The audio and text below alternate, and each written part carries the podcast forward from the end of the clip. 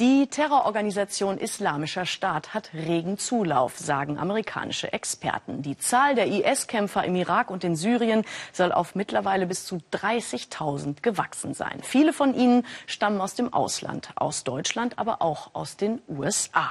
Von den amerikanischen IS-Kämpfern, die in Syrien gestorben sind, kamen drei aus Minneapolis im US-Bundesstaat Minnesota. Diese Stadt geriet schon einmal in die Schlagzeilen im Zusammenhang mit einer anderen Terrorgruppe der somalischen Al-Shabaab-Miliz. Wir haben eine Mutter getroffen, die ihren leiblichen Sohn zuerst in Somalia verloren hat und dann ihren Ziehsohn in Syrien. Beide waren von ganz normalen Amerikanern zu radikalen Islamisten geworden. Tina Hassel. Die Kleinen zum Lachen zu bringen, ist nicht nur ihr Beruf. Julie liebt Kinder über alles Vielleicht auch, weil ihr Sohn Troy vor fünf Jahren erschossen wurde, nachdem er sich radikalen Islamisten angeschlossen hatte. Vor wenigen Wochen starb sein bester Freund Doug in den Reihen der Terrormiliz IS. Ihren Sohn in Propagandavideos zu sehen, lachend, mit Gewehr über der Schulter, ist für Julie noch immer unerträglich. Er spricht von Spaß, vergleicht das Terrorcamp mit Disneyland. Ich glaube, man hat ihn manipuliert und missbraucht. Ich weiß nicht genau wie, aber er bekam eine Gehirnwäsche von diesen Typen, mit denen er im Ausland zusammenhing. Er hat angefangen, an diese schrecklichen Dinge zu glauben. Das hätte er nie getan, wenn er in den USA geblieben wäre.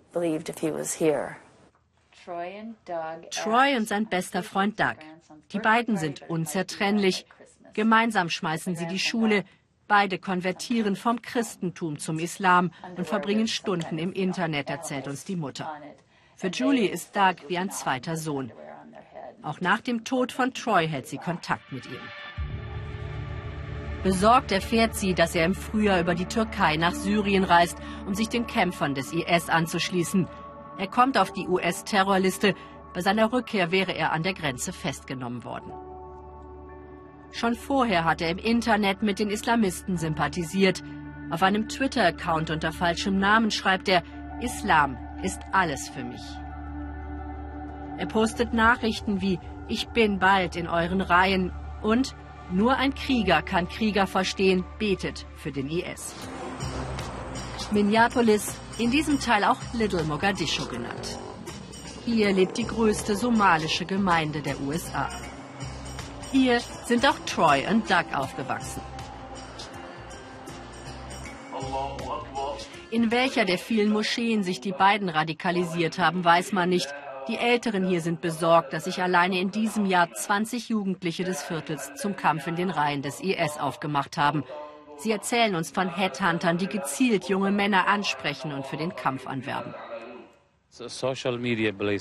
Das läuft nicht nur über Social Media und Internet. Wenn man jemanden dafür gewinnen will, in den Krieg zu ziehen, läuft das auch gezielt über persönliche Ansprache. Da gibt es jemand, der den Trip plant und der für den Flug bezahlt. There has to be someone who's facilitating the trip, someone who's funding this thing. Ben Kalaschow weiß gut, wie der IS manipuliert. Er stammt selbst aus dem Irak, ist erfolgreicher Geschäftsmann, in jeder freien Minute aber kämpft er gegen die Propaganda der Islamisten. Viele seiner Freunde sind von ihnen verfolgt. Ben kennt fast jeden im Viertel. Die Besitzer des Ladens sind vor kurzem aus dem Irak geflüchtet. Man tauscht sich aus, was man gesehen und gehört hat. Die Gewalt fühlt sich hier ganz nah an. Der Ladenbesitzer zeigt das Foto seines zweijährigen Enkels, zerfetzt von einer Bombe, übersetzt Ben. There was an explosion in Baghdad das war vor zwei Tagen in Bagdad, erzählt er uns. Jeder muss aufstehen und etwas tun gegen die Terrormiliz, fordert Ben vehement. Weil er Arabisch spricht, durchforstet er das Internet auf der Suche nach islamistischen Webseiten. Die Headhunter des IS seien auf dem Vormarsch, erklärt er. Sie werben nicht nur mit fanatischen Botschaften, sondern auch mit viel Geld. Dabei variiert der Sold, gezahlt werde je nachdem, wie fähig der Neurekrutierte ist. Wenn du ein kleines Licht bist wie Doug McCain, der im Restaurant gearbeitet hat, dann lassen die nicht viel springen. Wenn du aber ein Experte für Biochemie bist oder ein heller Kopf, der Computer hacken kann, dann lockt man dich mit einem dicken Bündel. Ben zeigt uns eine der vielen Seiten, die zu Anschlägen in den USA aufrufen. Genau wird der Bau von Bomben erklärt, Schritt für Schritt, wie eine Kochanleitung. Gegen solche Seiten geht er vor. Ich trete eine Welle los und Tausende protestieren dann bei den Providern innerhalb von 24 Stunden. Dann schließen die schnell die Seite. Wenn es um etwas Größeres geht, um Leben und Tod, dann arbeiten wir eng mit dem FBI zusammen. Die machen ihren Job, wir unseren. Genaueres über die Zusammenarbeit darf er uns nicht verraten. Wie wichtig solche Informationen sind, bestätigt uns das FBI. Überraschend haben wir eine Drehgenehmigung bekommen. Radikalisierung im Internet hinterlässt kaum Spuren, erklärt uns Special Agent Foxworth. Sie erfolgt verborgen. Umso wichtiger sind persönliche Hinweise. Wenn eine Person merkt, da verändert sich jemand, dann bitten wir sie, sag uns, wenn du etwas siehst. Wir werden solche Quellen nicht in Gefahr bringen, sondern mit den Informationen sehr vorsichtig umgehen und sie sensibel behandeln. Sie sind sehr wichtig für uns.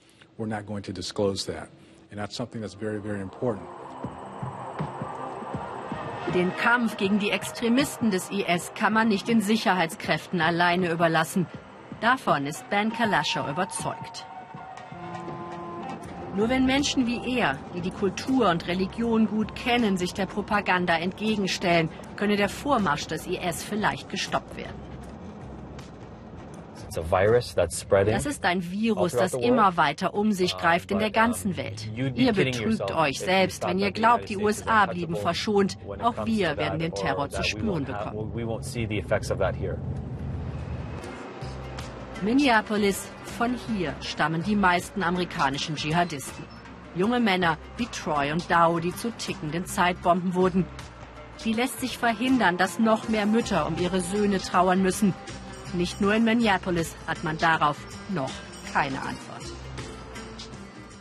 Aber man sucht nach einer solchen Antwort. Präsident Obama hat für diese Woche zum Terrorismusgipfel eingeladen. Bei dem soll es auch um die Frage gehen, wie man den Zustrom von westlichen IS-Kämpfern nach Syrien und in den Irak stoppen kann.